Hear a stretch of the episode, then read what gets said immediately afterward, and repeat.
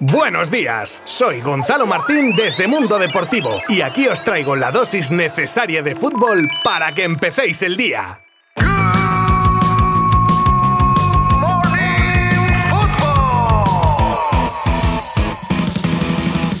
Muy buenas, muy buenas y muy buenas. Una, para vosotros que estáis fielmente conmigo cada día en este podcast. Y los otros dos, para la afición del Real Madrid y para la del Villarreal. Menuda noche de Champions con pleno de equipos españoles clasificados para las semis de la máxima competición europea de fútbol de clubes. Y lo repasaremos en nada, por supuesto, con sonidos de distintos protagonistas. Pero también tenemos un montón de noticias como por ejemplo la salida de un jugador del City para la próxima temporada, de la que se entera Guardiola en plena rueda de prensa, reacciones a la noticia de ayer del fichaje de Lewandowski por el Barça, problemas para De Ligt en la Juve, palabras de Ansu Fati acerca de su regreso, hablando de el rumoreado sobre un canterano del Barça que podría volver al club donde salió hace tres años y más cosas que os contaré en los próximos minutos y que no podéis perderos. Os habla Gonzalo Martín desde Mundo Deportivo y empezamos en 3, 2, 1.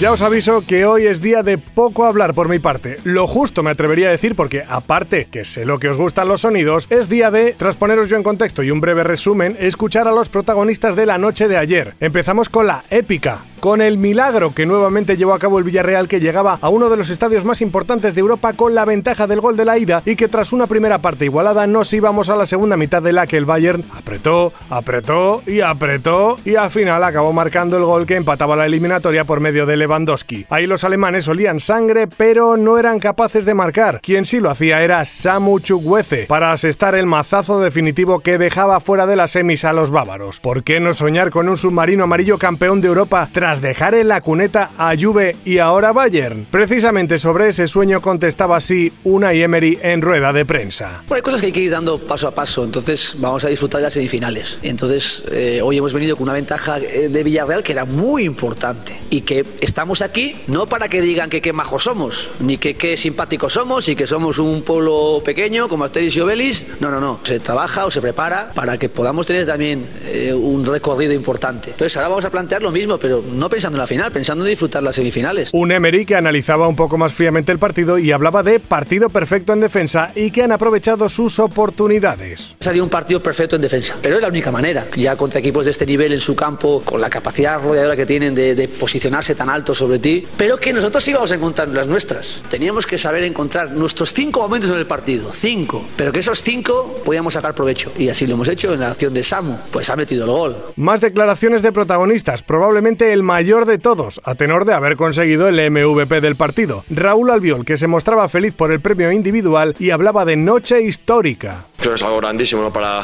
para el pueblo de Villarreal, para el club, para nosotros y es algo, pues, algo histórico y, y queremos continuar. Es algo increíble y encima pues, poder ganar mi primer premio individual ¿no? de mejor jugador de un partido, pues imagínate, ¿no? Eh, para estar muy, muy feliz. Por último, Gerard Moreno, nada más acabar el partido, cuando ahí en caliente le preguntaban qué se le pasaba por la cabeza y decía esto. Por la cabeza pasa que desde que salió la bola del Bayern, el vestuario estábamos todos juntos reunidos y nos decíamos, podemos, podemos hacerlo, sabemos que es un reto muy difícil, seguramente mejor equipo del mundo y yo creo que, que la fe, que, cómo compite este equipo, que cómo cree, al final la fe mueve montañas, ¿no? Y, y creo que el equipo desde el primer momento creyó que podíamos hacerlo y lo hemos hecho. Por su parte, el Real Madrid que volvía a apelar a la épica en una noche en la que partía con ventaja y veía cómo el Chelsea le daba la vuelta con un contundente 0 a 3, hasta que en el tramo final del partido, Don Luca Modric sacaba su magia a modo de pase imposible con el exterior para que Rodrigo empatara la eliminatoria. Y así se llegaba a la prórroga en la que los ingleses lo intentaban, pero estaban negados con el gol. Y cuando perdonas, Benzema te castiga y marcaba a centro de Vinicius el definitivo 2 a 3 que da acceso a semis a los blancos. Reacciones tras el partido. Empezamos con el MVP de este, Luka Modric, que habla de derrota dulce. Una derrota que, que sabe muy dulce. Hemos sufrido, pero no nos rendimos hasta el final. Eh, seguimos creyendo, a pesar de perdiendo 3-0, que no hemos hecho mal partido. El croata, que también cuenta lo que es ver al Bernabéu coreando su nombre y añado yo con todo merecimiento además. es, un, es un orgullo, un, un orgullo tremendo escuchar público gritando mi nombre, agradecer por el cariño, como digo siempre, desde, desde el primer día que llegué aquí y yo intento siempre devolverlo este cariño en el campo, dándole todo, ayudando al equipo, eh, jugando bien y ganando partidos. Por último, uno que siempre es parco en palabras, pero que ayer estaba más bien parlanchín, Carlo Ancelotti, que respondía a por qué creía que habían pasado la eliminatoria. La hemos ganado porque hemos tenido la energía eh, en este sentido, sobre todo en la parte final. Yo creo que el equipo ha sufrido mucho y, todo, y todos han dado la cara. El partido era difícil, lo sabíamos antes, y ha sido todavía más complicado porque honestamente no merecíamos de estar 2-0 y nunca se rendimos. Yo estoy muy, muy feliz de llegar a la semifinal con este equipo, con este club, sufriendo mucho, pero más se sufre, más eh, soy feliz.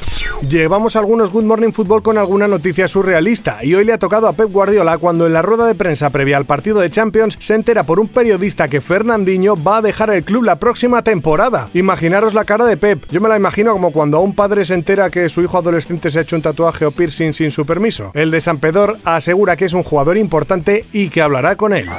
Tras las noticias desde Polonia del fichaje de Lewandowski con el Barça, Boniek, leyenda polaca y presidente de la Asociación Polaca de Fútbol, ha salido a la palestra a dar su opinión del posible movimiento del delantero que considera interesante y excitante, pero manda un mensaje al equipo alemán de que sería un riesgo enorme y acaba con una frase muy al estilo maestro kung fu: no se trasplantan los árboles viejos. Ahí queda eso. La Juve anda con la mosca detrás de la oreja con Matis de Ligt y tiene la sospecha de que el central neerlandés podría tener la intención de irse y por ello le presionan para que sea claro con sus intenciones de futuro inmediatamente. O amplía su contrato o se marcha este verano traspasado antes de que tenga que salir gratis la próxima temporada. Ansu Fati reaparecía en un acto público, concretamente la presentación de un libro, y evidentemente los medios no podían dejar de preguntarle sobre su vuelta a los terrenos de juego. Un Ansu que asegura estar trabajando duro ya con el equipo, pero que no puede fijar una fecha para su regreso ya que todo va a depender de sus sensaciones y no tiene intención de forzar bajo ningún concepto después de lo dura que fue la última recaída. Después de tres temporadas en el PSG, Xavi Simons acaba contrato y desde Le Parisien asegura que el Barcelona podría estar pensando en su regreso al club azulgrana. Su representante es Mino Rayola y la vuelta del joven centrocampista podría ser un factor para ayudar a las negociaciones por Haaland. Por su parte, su actual club confía en que acabe renovando a pesar de su poca participación en el equipo de Pochettino.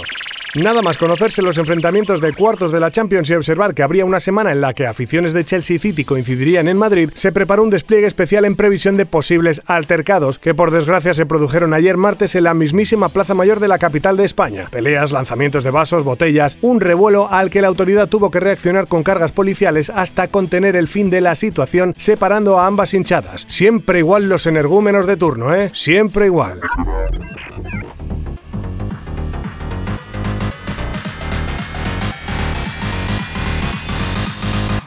Y terminamos por hoy. ¿No os he avisado en la anterior noticia de que llegábamos al final? Lo sé, en tono el mea culpa. Estaba yo mismo tan enfrascado en el pedazo de episodio de hoy que Sí, y la edad también influye, ¿para qué nos vamos a engañar? Espera, que casi me despido del todo sin recordaros que hoy tenemos otros dos partidos de vuelta de los cuartos de Champions con la participación del Atleti ante el City y el partido entre Benfica y Liverpool, y que podréis seguir efectivamente desde mundodeportivo.com minuto a minuto. Ahora sí, os doy las gracias un día más por acompañarme en este episodio de Good Morning Football y nos escuchamos en el próximo. Os espero. Abrazo virtual. Adiós.